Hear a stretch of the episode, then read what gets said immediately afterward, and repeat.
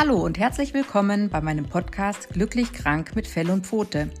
Der Podcast für ein erfülltes Leben. Ich heiße Julia, bin 45 und stolze Besitzerin von zwei Hunden, mit 19 an Multiple Sklerose und mit 40 an Brustkrebs erkrankt. Meine Themen sind das Leben mit MS und Hunden, mit Brustkrebs und Achtsamkeit, mit Ängsten und Kreativität, mit Depressionen und Liebe. Ich nehme euch mit auf die Spuren meines Alltags und wie ich das Leben meistere, egal ob es dabei um schwierige Situationen mit Hund, um körperliche oder psychische Tiefschläge geht. Hier hört ihr wahre Begebenheiten, Lesungen meiner geschriebenen Werke und es gibt Anleitungen zu mehr Achtsamkeit und Entspannung im Alltag. Lasst euch auf ein buntes Potpourri aus dem Leben einer Mitvierzigerin ein, die seit über 20 Jahren arbeitsunfähig ist und vielleicht gerade deshalb einen Weg für ein besseres Leben gefunden hat.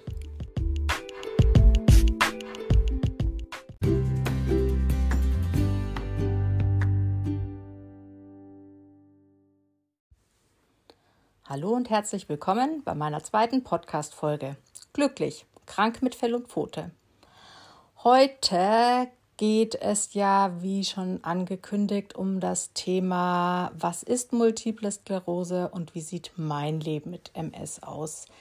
Ich muss ehrlich sagen, ich tue mir richtig schwer, diese Folge zu gestalten. Ich habe schon so viele Aufnahmen gemacht ähm, so viele Beispiele gebracht, aber es ist einfach ein wahnsinnig trockenes Thema und jemand, äh, der kein Mediziner ist, nicht selbst betroffen ist oder jemanden kennt, der betroffen ist, äh, für den ist das einfach wahrscheinlich langweilig und uninteressant und ähm, ich habe immer wieder gekürzt und versucht es anders zu beschreiben ich möchte einfach gerne, dass das frei gesprochen wird. All meine Podcast-Folgen sollen jetzt nicht so klingen, wie wenn ich was ablesen würde, außer wenn ich natürlich eine von meinen Geschichten vorlese. Aber ähm, es fällt mir bei dem Thema besonders schwer, weil ich kann stundenlang über das Thema MS reden und was es für Möglichkeiten gibt und wie es stattfindet. Aber wie gesagt, ich glaube, das ist nicht die breite Masse, die das interessiert. Und deswegen habe ich jetzt ähm, versucht, es in aller Kürze zu beschreiben. Und ich habe es vorher aufgeschrieben und man hört es teilweise, ich gebe es ehrlich zu, dass es auch abgelesen ist. Ich habe es versucht, immer ein bisschen aufzulockern ähm, aber ich möchte einfach, dass es so kurz wie möglich ist und damit man nur ungefähr eine Vorstellung von dem Ganzen hat. Und dann habe ich für meinen Teil, ähm, wie mein Leben mit MS ist, eine äh, Geschichte gefunden, die ich mal zu dem Thema geschrieben habe. Und zwar ging es da um einen äh, Schreibwettbewerb. Das war 2005, das ist schon lange her aber es beschreibt ähm, schon sehr genau, wie man sich als junger Mensch mit so einer Erkrankung fühlt, wie wenig planbar das Leben ist und spielt schon auch all dies immer noch eine Rolle in meinem heutigen Leben, auch wenn sich von den äußeren Umständen viel verändert hat.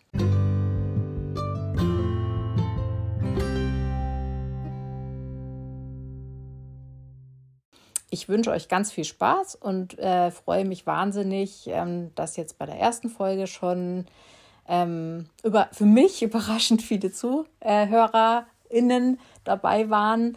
Und wer, wer jetzt wieder dabei ist, äh, finde ich super klasse und freut mich total. Für mich ist es auch einfach nochmal was anderes, hier zu sitzen und das so freischnauze in die Luft zu reden und nicht jemanden direkt dabei in die Augen zu schauen und auf seine Reaktionen zu reagieren. Ja, also ich gehöre schon zu den Menschen, die dann immer alles ein bisschen runterspielt und ist nicht so schlimm und mir geht es eigentlich ganz gut, mach dir keine Sorgen. Und jetzt rede ich halt einfach mal drauf los und ähm, wer sich's anhören will und wer es ertragen kann, der darf gerne zuhören und wem es zu viel ist, ähm, der soll es halt lassen. Genau, viel Spaß damit.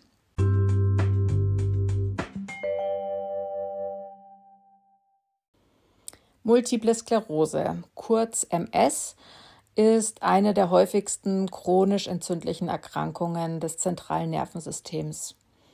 Das zentrale Nervensystem besteht aus Gehirn und Rückenmark und die beiden bilden damit zusammen die Steuerzentrale unseres Körpers. Dort werden Reize von außen empfangen und Nervenimpulse wieder ausgesandt. Ein gesunder Körper verfügt über ein intaktes Immunsystem und ist deshalb in der Lage, zwischen körpereigenen und körperfremden Strukturen aber auch zwischen harmlosen und gefährlichen Strukturen zu unterscheiden. Das heißt, wenn dann also Fremdstoffe eindringen, wie zum Beispiel Bakterien oder Viren oder auch irgendwelche Chemikalien, dann erkennt das das Immunsystem und aktiviert daraufhin die Immunabwehr. Dann verlassen bestimmte Eiweiße und äh, weiße Blutkörperchen die Blutbahnen und wandern dann zu dem entsprechenden Ort, wo der Eindringling ist. Das ist ja dann immer gleich in irgendeinem Gewebe drin, wenn es im Körper ist. Und ähm, möchten dann dort an dieser Stelle diesen Eindringling vernichten. Das ist wieder ein ganz komplett neues Thema, wie das funktioniert. Das ist auch einfach nicht so wichtig. Aber eine solche Abwehrreaktion geht eigentlich immer mit einer Entzündung des betroffenen Gewebes einher. Leider erkranken Menschen auch an sogenannten Autoimmunerkrankungen. Dabei passiert dann Folgendes. Das Immunsystem erkennt plötzlich bestimmte körpereigene Strukturen nicht mehr. Ähm, es erklärt sie dann für fremd und aktiviert die zuvor genannten Abwehrzellen, die dann die vermeintlich fremde Substanz, die ja eigentlich nur körpereigenes Gewebe ist, angreift. Jetzt ist es ja so, dass unser Körper sich zusätzlich auch noch schützt ähm, nach außen hin, damit Eindringlinge überhaupt keine Chance haben, erstmal überhaupt in den Körper reinzukommen und die erste Barriere, Barriere ist da halt zum Beispiel die Haut oder die Schleimhaut. Aber wir haben noch was ganz Fantastisches, und zwar die sogenannte Blut-Hirn-Schranke. Diese Blut-Hirn-Schranke sorgt dafür, dass nur ganz wenige wichtige Stoffe über die Blutbahn ins Gehirn gelangen können. Bei PatientInnen, die an MS erkrankt sind, richtet sich das Abwehrsystem gegen die körpereigene weiße, weiße Substanz in Gehirn und Rückenmark. Diese Substanz wird Myelinschicht genannt und die sorgt im Ideal dafür, dass ein schneller und störungsfreier Übertragungsweg von Reizen aus der Peripherie zum zentralen Nervensystem und von Nervenimpulsen aus dem zentralen Nervensystem in die Peripherie gelangen können. Ein ganz simples Beispiel dafür ist, ähm, die Hand berührt eine heiße Herdplatte. Feinste Nervengefläche in der Hautschicht spüren die Hitze und geben diese Information über viele Nervenfortsätze immer wieder weiter, bis die Information im zentralen Nervensystem angekommen ist. Hier wird dann umgeschaltet, um eine Reaktion auszulösen. Zum einen bekommen wir die Information, oh Mist, ich habe vergessen, die Herdplatte auszuschalten, aber parallel wird auch zum Beispiel Adrenalin ausgeschüttet und wir spüren dadurch einen Schrecken. Aber jetzt müssen ja auch noch verschiedene Muskeln reagieren, damit ich die Hand wieder wegziehen kann. Vielleicht auch noch einen Schritt nach hinten mache. Bis der Impuls, die Hand wegzuziehen und an den entsprechenden Muskeln angekommen ist, muss er jetzt über viele andere Nervenbahnen wieder gesendet werden. Das alles klingt nach einem sehr langen Prozess, aber wir wissen ja alle, wie schnell das funktioniert. Jetzt haben wir einen an MS erkrankten Menschen. Die Myelinschicht, die die Nervenfasern umgibt, welche für die Reizempfindlichkeit an der, sagen wir mal, rechten Hand verantwortlich ist, wird jetzt vom Immunsystem als fremd bezeichnet. Jetzt können aber eigentlich die Abwehrzellen, die für die Entstehung einer Entzündung und Vernichtung sozusagen zuständig wären, gar nicht zu dieser Myelinschicht hin. Denn die Blut-Hirn-Schranke sorgt dafür, dass diese Zellen gar nicht erst ins Gehirn reinkommen. Aber wenn es zu einem akuten MS-Schub kommt, geht die Blut-Hirn-Schranke auf. Das heißt, sie wird durchlässig. Durchlässig für Stoffe, die eigentlich nicht ins Gehirn dürfen. Aber jetzt können sie plötzlich eindringen. Und dann greift die Immunabwehr diese weiße Substanz an. Es kommt zu einer Entzündung. Die entzündete weiße Gehirnsubstanz kann jetzt die Informationen, dass die Herdplatte heiß ist, nicht mehr weitergeben weil der Schmerz nicht im Gehirn wahrgenommen wurde. Eventuell kommt es jetzt noch zu einem verzögerten Schmerz oder nur zu einem leichten Schmerz, aber es ist eben auch möglich, dass gar nichts mehr gespürt wird. Deshalb wird die Hand dann auch nicht oder zu spät zurückgezogen.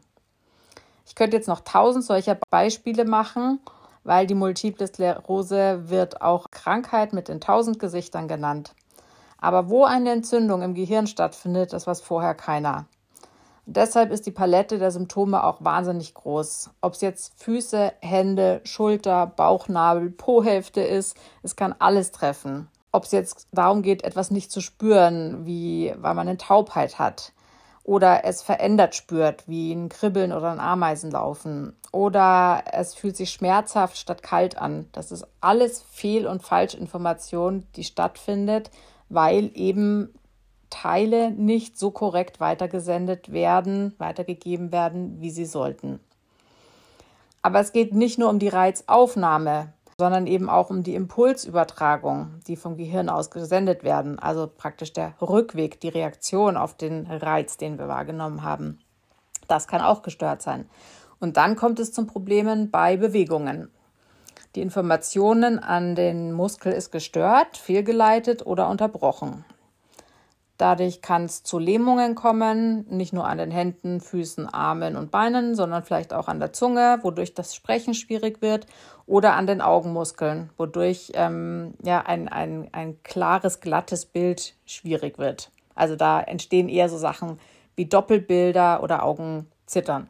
Schwieriges Sehen äh, gibt es auch sehr häufig, gerade am Anfang bei MS-Erkranken. Das geschieht aber durch die Entzündung des Sehnerven. Der ist dafür verantwortlich, dass das Bild, das wir gerade sehen, das ja bei uns auf der Netzhaut abgebildet wird, das muss ja auch wieder als Information ans Gehirn weitergegeben werden. Zum Beispiel, ich sehe einen Löwen, der gerade auf mich zuläuft.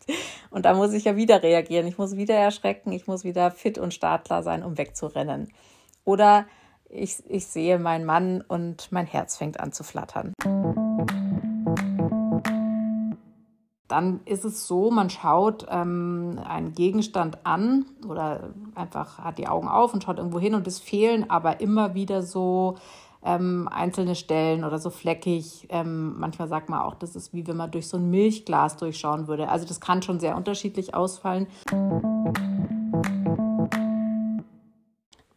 zu den Gefühlsstörungen wie Kribbeln, Taubheit in Füßen, ähm, die oft schon am Anfang der Erkrankung auftreten, manchmal auch im Zusammenhang mit leichten muskulären Problemen, möchte ich auch kurz noch was sagen.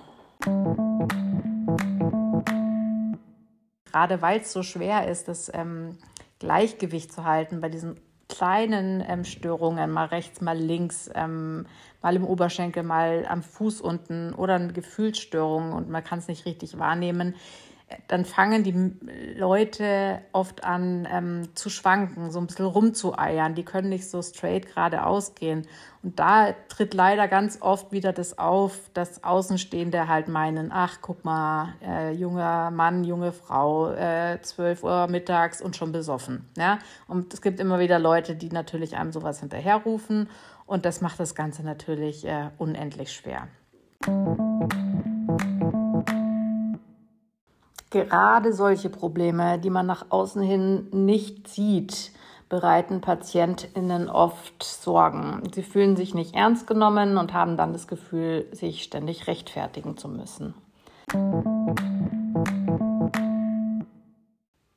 Das war jetzt wirklich in aller Kürze mal so ein bisschen zusammengefasst, ähm, was passieren kann, warum das passiert, was da ähm, der Zusammenhang ist zwischen ähm, Reizauslöser und Reaktion.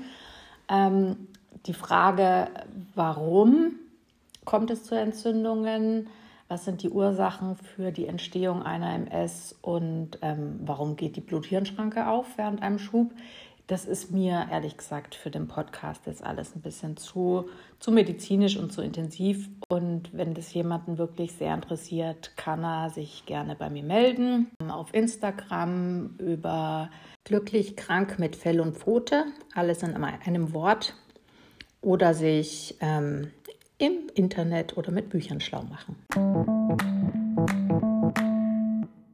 Als nächstes folgt jetzt die Geschichte, die ich vorhin schon angedeutet habe, um erstmal einen kurzen Einblick in mein Leben mit MS zu bekommen.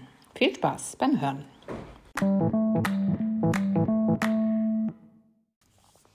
Es ist also eine Geschichte von 2005 mit dem Titel Morgen. Erst gestern lag ich noch lachend und johlend mit meinem manuellen Rollstuhl auf dem Rücken, da mein Versuch, alleine mit dem sportlichen Hilfsmittel die Rolltreppe hinunterzufahren, gescheitert war. Rolltreppen mit dem Rollstuhl hinunterzufahren bedeutet, sich rückwärts in die Tiefe zu stürzen. Doch im Grunde genommen ist dies recht einfach. Man muss sich nur vom Handlauf in die richtige Position ziehen lassen. Meine Freundin aus Wien war zu Besuch und wir steckten im Kaufrausch der riesigen Shoppingmeile. Ich bat sie, an der Rolltreppe im Notfall Hand anzulegen. Alles lief bestens. Ich kam perfekt auf die Treppe, das Hinterrad klemmte wie geplant zwischen zwei Stufen. Wir fuhren ab. Unten angekommen war als letzte Hürde wie immer die kleine Kante, unter der die Rolltreppe verschwindet. Jetzt machte ich meinen Fehler. Um über ein Hindernis zu rollen, sollte man die Räder, die zuerst darüber rollen, entlasten. In diesem Fall die großen hinteren. Doch ich lehnte mich nach hinten. Sofort kippte der Rollstuhl. Ich hielt mich am Handlauf fest und konnte nicht loslassen, sonst wäre ich mit voller Wucht auf den Hinterkopf geknallt. Also festhalten. Doch auch das Band änderte seine Laufrichtung natürlich nicht und schob mich nun Zentimeter für Zentimeter rückwärts Richtung Boden.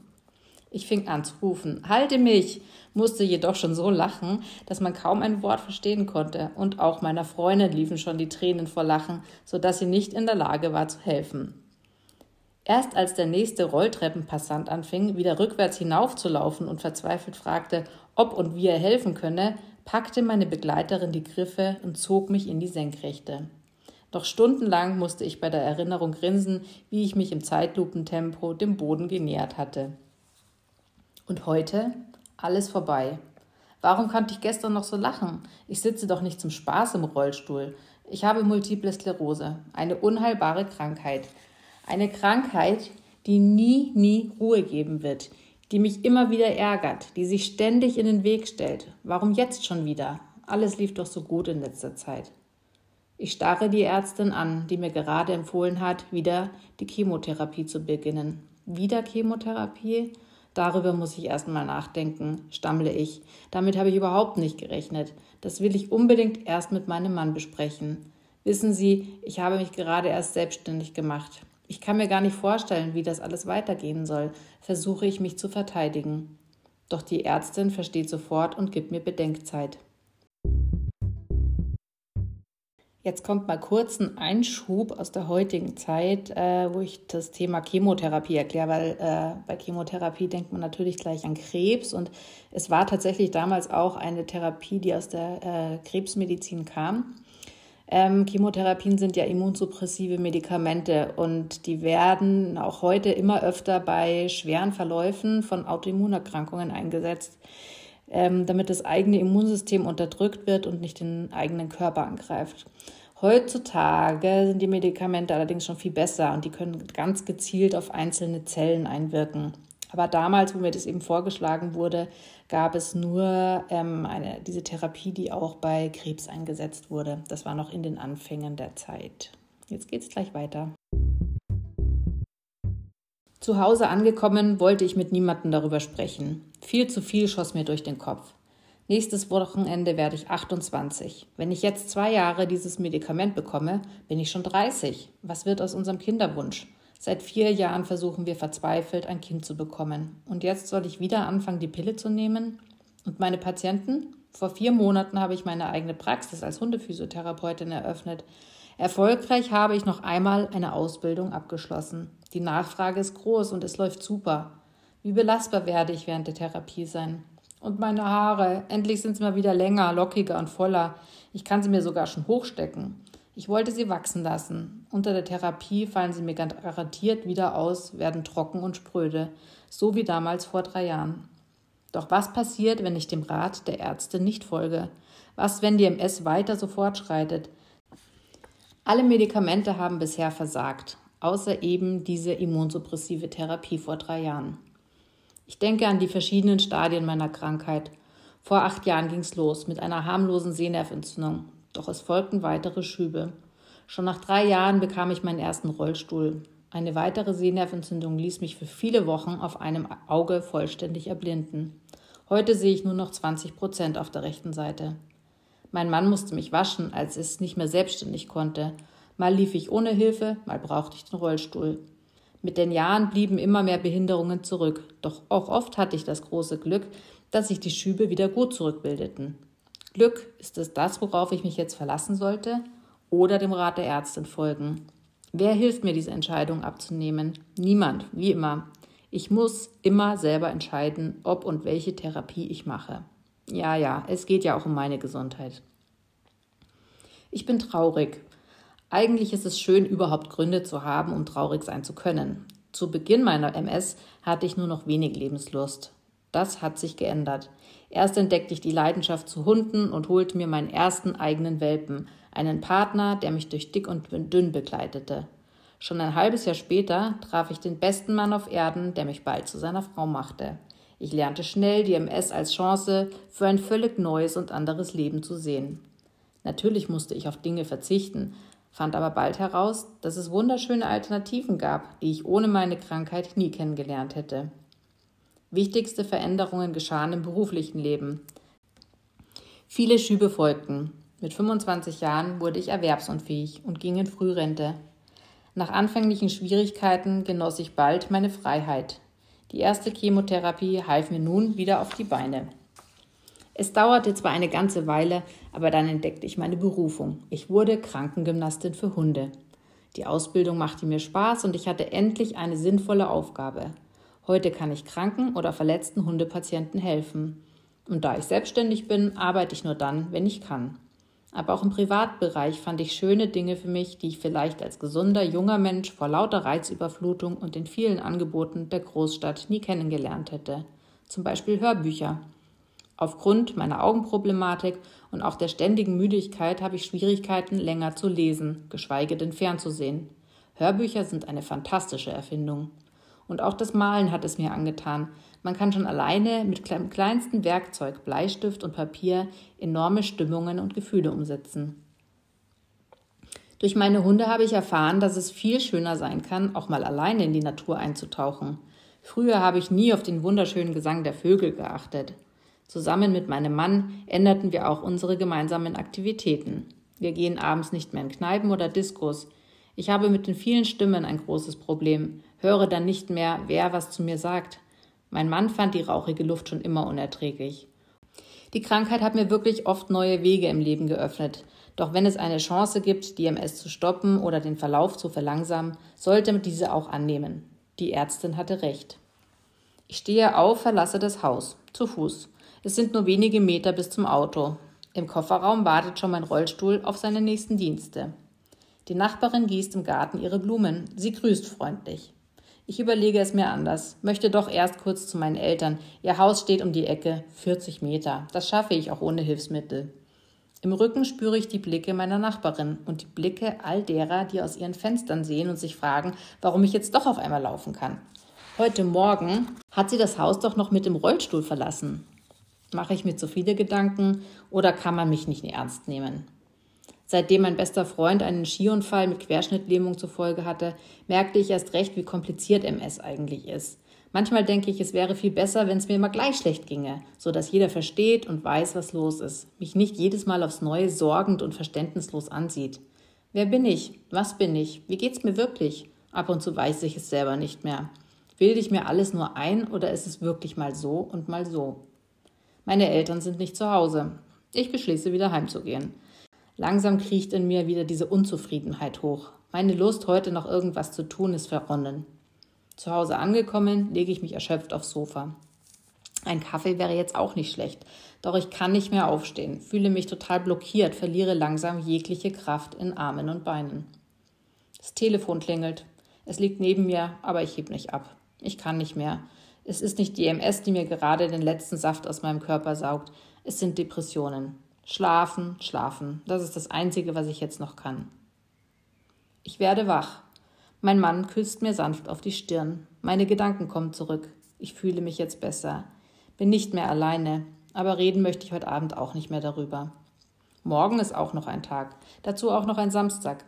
Ausgeschlafen, mit vollen Kräften werde ich mit meinem Mann über die neue Therapie reden. Jetzt freue ich mich schon darauf, dass es mir bald wieder besser gehen kann.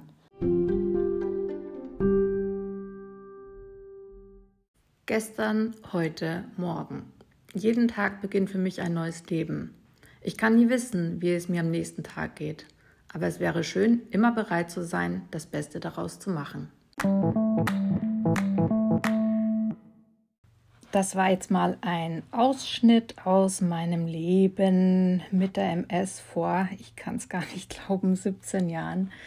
Ähm, so lange oder noch viel länger begleitet mich das Ganze ja schon.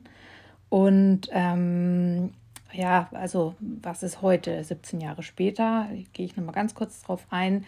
Es ist eigentlich immer noch so, dass jeder Tag anders aussieht. Ähm, das bleibt weiterhin so und ich glaube, das geht vielen, vielen MS-Patienten so, vielen chronisch kranken Menschen so. Ähm, aber was ich auf jeden Fall als gute Verbesserung sagen kann, die Therapiemöglichkeiten, also gerade die medikamentösen Therapiemöglichkeiten, haben sich schon wesentlich gebessert in der Zeit. Es gibt mittlerweile viele, viele neue Medikamente. Und ähm, bis 2013 ungefähr noch hatte ich circa zwei bis drei Schübe pro Jahr. Also ich bin da jetzt gar nicht drauf eingegangen, so genau. Also ich habe einen schubförmigen MS-Verlauf. Es gibt auch chronische MS-Verläufe. Es kann sich auch ändern im Laufe der Zeit. Aber wie gesagt, bei mir sind es die Schübe und dann ähm, waren das relativ, also es ist schon nicht wenig, zwei bis drei Schübe pro Jahr, wo dann eigentlich auch immer neue Symptome dazugekommen sind. Die Entzündungen haben sich nie komplett zurückgebildet, das heißt, es bleiben dann Narben zurück und das ähm, verschlechtert natürlich auch die Weiterleitung der Nervenimpulse. Und ähm, solche Symptome bleiben dann oft erhalten. Ähm, und ich habe dann 2013 ein neues Medikament bekommen und seitdem hat sich der Verlauf auf jeden Fall viel mehr stabilisiert. Also ich habe nicht mehr so viele Schübe und dadurch, dass man nicht ständig mit äh, Entzündungen im Körper konfrontiert ist, hat der Körper auch ähm, Möglichkeiten, sich ähm, ja, wieder ein bisschen zu verbessern, neue ähm, Nervenverknüpfungen zu schließen. Ähm, aber es ist nach wie vor so, dass ähm, bei jeglicher Anstrengung für den Körper das kann ähm, erhöhte ähm, Körpertemperatur ähm, durch eine Erkältung sein. Das kann der Sommer sein, die Hitze. Ähm, wenn man sich äh, auch mehr angestrengt hat, egal ob geistig oder körperlich, dann verschlechtert sich auch auf jeden Fall der körperliche Zustand. Es verschlechtern sich die Symptome, die eh schon da sind. Es kann auch sein, dass Symptome kommen, die man früher mal zu einem Schub hatte, die dann plötzlich wieder da sind, die dann aber auch wieder verschwinden können, wenn, ähm, wenn man sich erholt hat. Ähm, Schlafmangel ist auch so eine Sache, die ja natürlich nicht sehr förderlich ist für ähm, einen guten Zustand. Ähm, meine persönlich größten Baustellen, und ich sage jetzt auch wirklich persönlich, weil jeder ähm, leidet unter anderen Sachen. Also man hat vielleicht viele, viele Symptome und viele nimmt man gar nicht so wahr. Also bei mir sind es auch so diese ähm, Kribbel- und Taubheitsgeschichten so an den Füßen und Händen, die mich jetzt nicht so massiv im Alltag ähm, belasten, weil ich das auch wirklich ähm, teilweise vergesse. Also ich muss dann schon auch wirklich ähm, dahin spüren. Und ähm, dadurch, dass ich halt dann durch diese Taubheit in den Füßen nicht immer so schön geradeaus laufe, öfter mal torkel und gegen Türzagen renne und dann wieder blaue Flecken habe, das stört mich ehrlich gesagt nicht. Das gehört zu mir dazu, das bin ich einfach. Also da kann, können wir auch drüber schmunzeln. Aber also für mich persönlich sind einfach unheimlich anstrengend und nervig diese neuropathischen Schmerzen. Also ich habe einfach immer Schmerzen im Gesicht, die sich anfühlen wie so eine nässende Wunde. Also es ist leicht feucht, also es fühlt sich so an und es brennt unheimlich, wie wenn man so eine Hautschürfung hätte. Und ähm, ähnliches habe ich auch an den Beinen.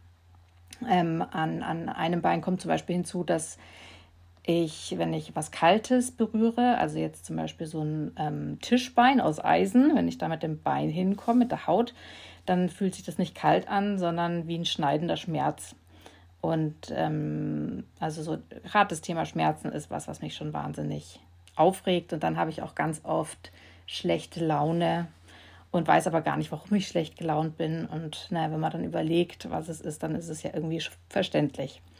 Was auch sehr anstrengend ist, ähm, ich glaube auch für fast jeden Patienten, der damit zu tun hat, das ist die Fatigue. Fatigue heißt ja Müdigkeit und das ist einfach ein wahnsinniges Erschöpfungssyndrom, das auch so ganz plötzlich aufkommen kann, wo man noch irgendwas macht und plötzlich sich einfach auf den, den Kopf auf den Tisch legt und am liebsten nur noch schlafen möchte.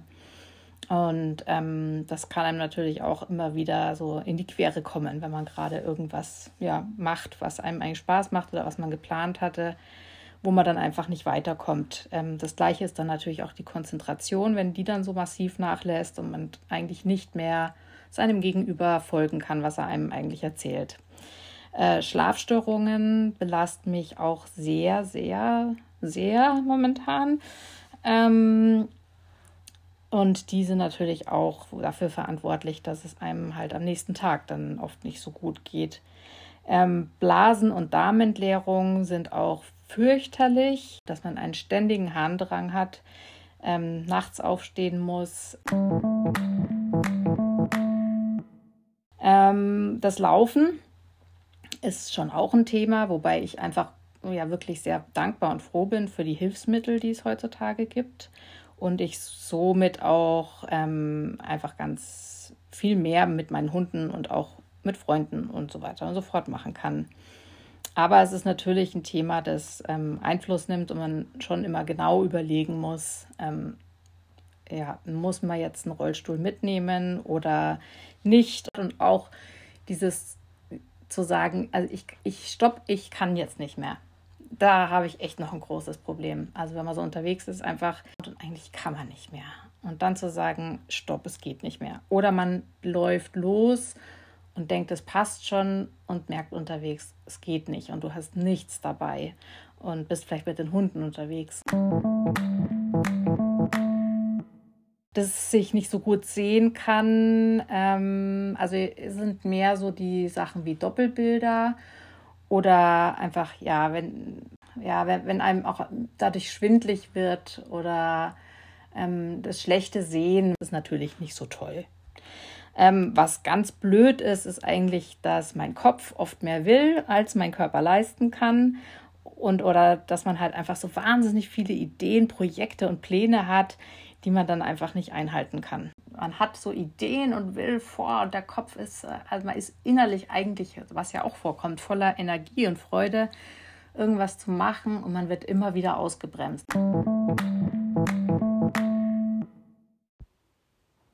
Zu den ähm, für mich belastenden Symptomen gibt es jetzt noch mal ein kurzes Gedicht. Schmerzen mal hier, mal da, nicht greifbar. Sie kommen und gehen, doch es ist nichts zu sehen. Schmerzt wie eine frische Wunde, wie verletzte Nerven im Grunde. Fatigue, mangelnde Konzentration, Erschöpfungssyndrom oder Depression? Wer weiß das schon? Fühlt sich alles ähnlich an. Es liegt daran, dass ich nicht mehr kann. Nicht können, nicht wollen, nicht konzentrieren, Gefühle, die weg sind, die plötzlich gefrieren. Bin unendlich müde, doch kann ich nicht schlafen, längst überfordert beim Zählen von Schafen.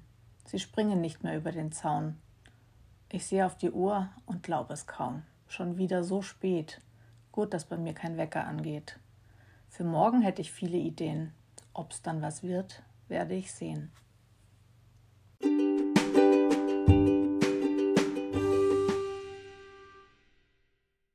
Klang jetzt alles so wahnsinnig negativ am Schluss, aber also mir geht es einfach nur mal so drum, dass man ein Bild davon hat, ähm, was passieren kann, was im Alltag so meine Probleme sind. Und jetzt in den nächsten Folgen soll es einfach um das Positive gehen.